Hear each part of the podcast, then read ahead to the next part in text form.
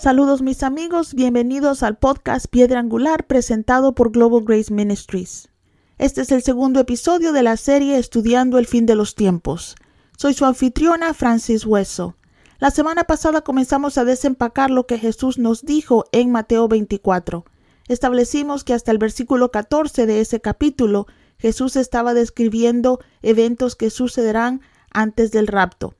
Para que entiendan un poco mejor el orden de los eventos que se avecinan, déjenme enumerarlos rápidamente, pero recuerde que estaremos discutiendo cada uno de estos eventos en episodios futuros. La semana pasada hablamos de los dolores de parto. Muchas personas piensan que debido a que hemos estado experimentando estos dolores por mucho tiempo, que tal vez las profecías que Jesús nos dio no se van a cumplir. Pero permítanme recordarles que antes de que una mujer dé a luz, puede tener contracciones durante mucho tiempo. Pero una vez el bebé está listo para nacer, sus contracciones se acercan cada vez más. Como hablamos la semana pasada, parece que el mundo está experimentando todas estas tragedias a los que Jesús llamó principio de dolores al mismo tiempo. Esto nos dice que el próximo evento profetizado, que es el rapto de la iglesia, podría pasar en cualquier momento. El rapto marcará el comienzo de la tribulación, que tendrá una duración de tres años y medio. El anticristo aparecerá al comienzo de la tribulación y formará un tratado con Israel, que después de esos tres años y medio rompe y comienza la gran tribulación. Este periodo durará otros tres años y medio. Ahora, durante los siete años de la tribulación y la gran tribulación, la tierra experimentará diferentes juicios, y la gran tribulación terminará con Armagedón y la segunda venida de Cristo. Como les dije, en los próximos episodios nos enfocaremos en cada uno de estos eventos, pero por ahora vamos a terminar con el capítulo 24 de Mateo. La semana pasada nos quedamos hablando sobre la abominación desoladora en el versículo 15. Solo para que no perdamos la noción de dónde estamos, leamos nuevamente empezando desde el versículo 15, el cual dice, por lo tanto, cuando veáis en el lugar santo la abominación desoladora de la que habló el profeta Daniel, el que le entienda, entonces los que estén en Judea huyan a los montes. Nadie descienda desde la azotea para sacar algo de la casa. Nadie en el campo regrese a buscar su manto.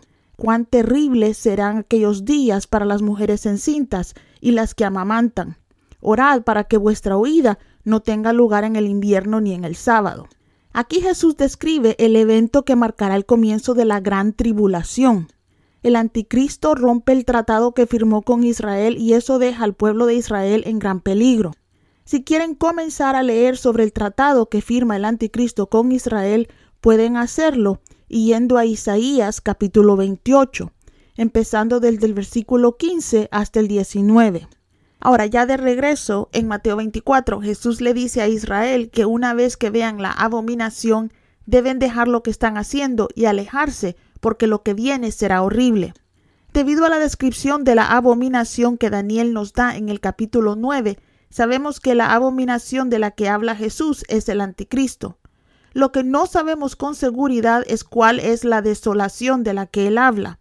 Mucha gente cree que será la profanación del templo, otros creen que será un ejército satánico que el anticristo envía contra Israel. Y otros piensan que esa profanación ya sucedió en el año 70 DC, cuando destruyeron el templo. Como el anticristo aún no ha sido revelado, no estoy de acuerdo con la gente que piensa que la desolación ya sucedió. Sin embargo, como la Biblia no nos dice exactamente qué es, ni siquiera trataré de adivinar cuál será esa desolación. Lo que sé con certeza es que será tan terrible que Jesús le dice a la gente que huyan de inmediato. Antes de continuar, quiero recordarles que nosotros, la Iglesia, no experimentaremos eso. En ese momento estaremos disfrutando de lo que la Biblia llama la cena de las bodas del Cordero.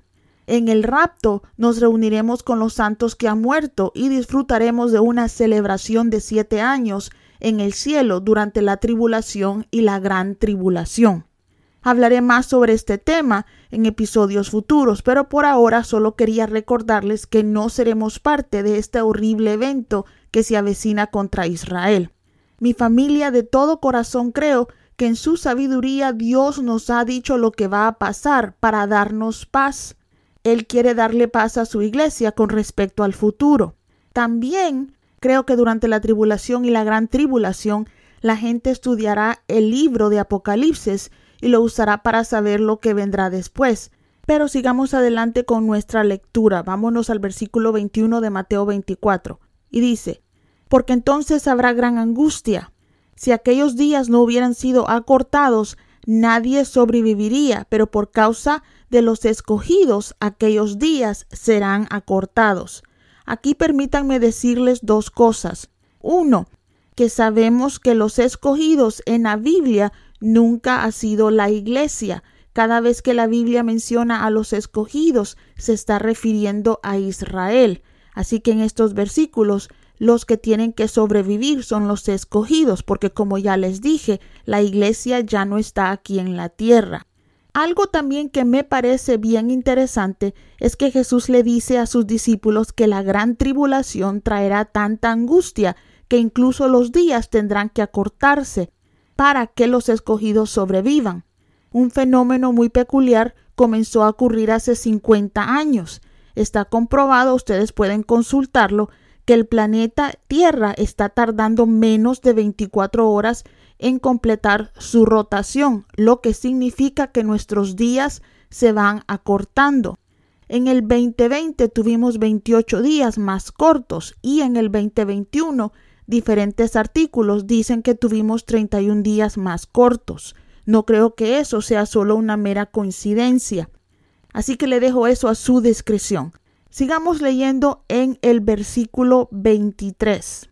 En ese momento, si alguien le dice, miren, aquí está el Mesías o ahí está, no lo crean, porque aparecerán falsos Mesías y falsos profetas y harán grandes señales y prodigios para engañar, si fuera posible, aún a los escogidos. Mira, te lo he dicho antes. Así que si alguien les dice, ahí está en el desierto, no salgan, o aquí está en el aposento interior, no lo crean, porque como el relámpago que sale del oriente y hace visible hasta el occidente, así será la venida del Hijo del Hombre. Aquí Jesús dice que surgirán falsos mesías y profetas, pero le dice a sus discípulos no lo crean, porque cuando yo venga no habrá ninguna duda que el verdadero Mesías ha llegado. Quiero asegurarme de que ustedes entienden que el falso Mesías y los falsos profetas de los que Jesús está hablando aquí no son las mismas personas de las que habló en el versículo 5 de este mismo capítulo. Las personas que se levantarán diciendo que son el Mesías antes del rapto tratará de confundir a la iglesia. El Mesías y el falso profeta de los que Jesús habla aquí en el versículo 23 y el versículo 24 son el anticristo y su falso profeta. Estos dos confundirán a la gente del mundo que se quedó atrás en el rapto y tratarán también de confundir a Israel, porque hasta en ese momento Israel todavía estará buscando su Mesías. Noten también que Jesús no dijo que los falsos Mesías y los profetas falsos en el versículo 5 tratando de confundir a la iglesia, iban a hacer grandes milagros. Pero ya en los versículos 23 y 24 dice que harán grandes señales y milagros. Ahora terminemos de leer lo que vamos a cubrir de Mateo 24. Nos quedamos en el versículo 28, así que empecemos el 29 y dice, Inmediatamente después de la angustia de aquellos días, el sol se oscurecerá y la luna no dará su luz las estrellas caerán del cielo y los cuerpos celestes serán sacudidos. Mucha gente piensa que el sol oscuro del que habla la Biblia aquí es un eclipse solar, pero eso no es lo que la Biblia está mencionando. Tenemos eclipses de sol todo el tiempo y no interfieren con la luna. Nunca hemos visto el fenómeno que menciona el versículo 29. Este versículo habla de total oscuridad. Nunca antes habíamos visto esto y nunca lo vamos a ver también después. Esta oscuridad total sucederá junto antes de la segunda venida de Cristo. El versículo 30 de Mateo 24 nos dice, entonces aparecerá la señal del Hijo del Hombre en el cielo, y entonces todos los pueblos de la tierra harán duelo cuando vean al Hijo del Hombre viniendo sobre las nubes del cielo con poder y con gran gloria. Y enviará a sus ángeles con gran voz de trompeta y juntarán a sus escogidos de los cuatro vientos desde un extremo de los cielos hasta el otro.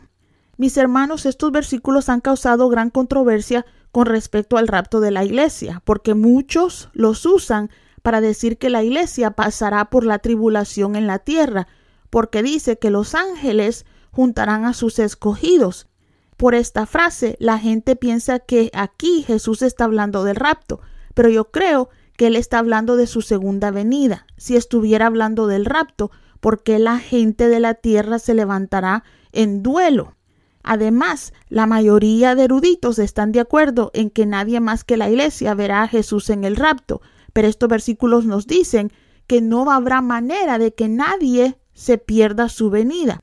También yo creo que, como les dije, los elegidos que los ángeles reunirán de todo el mundo son el pueblo de Israel y también las personas que fueron salvas durante la tribulación que todavía están vivos. Recuerden que en el rapto nadie recoge a la iglesia, nadie los busca de los cuatro vientos. La Biblia dice que vamos a ser arrebatados. Nosotros nos levantamos de repente, nadie nos reúne. Para resumir, en el capítulo 24 de Mateo, Jesús le está dando a sus discípulos un vistazo de lo que sucederá antes, durante y después de la tribulación. ¿Qué significa todo eso para nosotros? Bueno, como les dije, el rapto de la iglesia puede suceder durante nuestra vida, lo que significa que muchas personas que no son salvas se quedarán atrás. Como cuerpo de Cristo, es nuestra responsabilidad predicar, pero debemos hacerlo de forma correcta.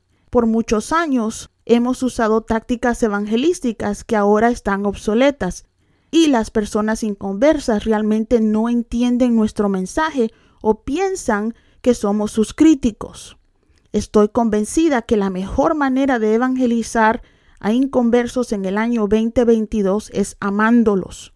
Cuéntenles a sus amigos y a sus parientes que no conocen de Jesús acerca de su relación con Cristo tenemos nosotros que contarles sobre lo que Él ha hecho por nosotros. Vivamos nuestra fe delante de ellos, no juzgándolos, lo que tenemos que hacer es de verdad amarlos. Les prometo que si los aman y están ahí para ellos, al principio tal vez los consideren a ustedes raros, pero eventualmente verán lo que ustedes viven y verán que lo que viven es la verdad. Vamos a predicarles con nuestras vidas. Vamos a hacerles que pregunten por qué siempre están en paz, por qué ustedes tienen tanto gozo. Una vez que vean a Jesús en nosotros, entonces podemos compartir las nuevas buenas de salvación con ellos y tenemos que hacer lo posible por ganar la mayor cantidad de almas que podamos para Cristo, ya que nuestros días de predicación, mis hermanos, terminarán pronto. Si alguien que me está escuchando no está seguro de su salvación, tiene que arreglar eso. Para ser salvo primero debemos de saber que necesitamos salvación. Nosotros necesitamos estar convencidos de nuestro pecado. Veo tantas personas que hicieron una oración y piensan que ahora son salvos, pero nada en su vida cambia. Cuando veo eso me asusto. La Biblia nos dice que habrá un día en que muchos le dirán a Jesús, en tu nombre echamos fuera demonios, en tu nombre hicimos milagros, y que Él les dirá, apártense de mí, no los conozco. Ahora, ¿cómo sabemos que somos salvos? Sabemos que somos salvos por los frutos de nuestra salvación. Una persona salva no está tratando de ver cuánto puede pecar sin perder su salvación. Un creyente en Jesucristo se enfoca en mantenerse lo más lejos posible del pecado, no por culpa, sino por amor. El pecado nos aleja de a quien amamos más y eso es nuestro Salvador. Una vez Jesús vive en tu corazón, la vida pecaminosa que solías disfrutar te parecerá un desperdicio. El primer paso para ser salvo es hacer una oración de salvación. Pero después de eso comienza la aventura más increíble de tu vida y eso será tu caminar con Cristo. Si estás listo para hacer eso, por favor, ora la siguiente oración conmigo. Querido Dios, vengo delante de ti reconociendo que soy un pecador. Sé y creo que Jesús pagó el precio por mi salvación en la cruz. Y en el nombre de Jesús te pido me perdones mi pecado. Me arrepiento de mi vida pecaminosa y te pido que me ayudes a cambiar. Jesús, te acepto como mi Salvador, mi Señor. Declaro que las cadenas que Satanás tenía en mi vida están rotas y ahora soy libre para servirte. Creo que de hoy en adelante mi nombre está escrito en el libro de la vida y te agradezco porque sé que pasaré la eternidad contigo. En el nombre de Jesús. Amén. Si hiciste esta oración por primera vez, escríbenos a info Nos encantaría enviarte material para ayudarte a comprender lo que acabas de hacer. Mis hermanos, en los siguientes episodios hablaremos del rapto de la iglesia, del anticristo, del falso profeta, de los 144 mil elegidos que habla la Biblia y también vamos a discutir algunas de las profecías que ya se cumplieron y las que están por cumplirse. Así que por favor no se pierda ninguno de estos episodios. Si nuestro podcast le ha sido de bendición y quiere ayudarnos a financiarlo, lo puede hacer visitando globalgraceministries.com. Cada donación que nos dan es deducible de impuestos en los Estados Unidos. Oro por sabiduría y entendimiento sobre ustedes esta semana. Dios me los bendiga.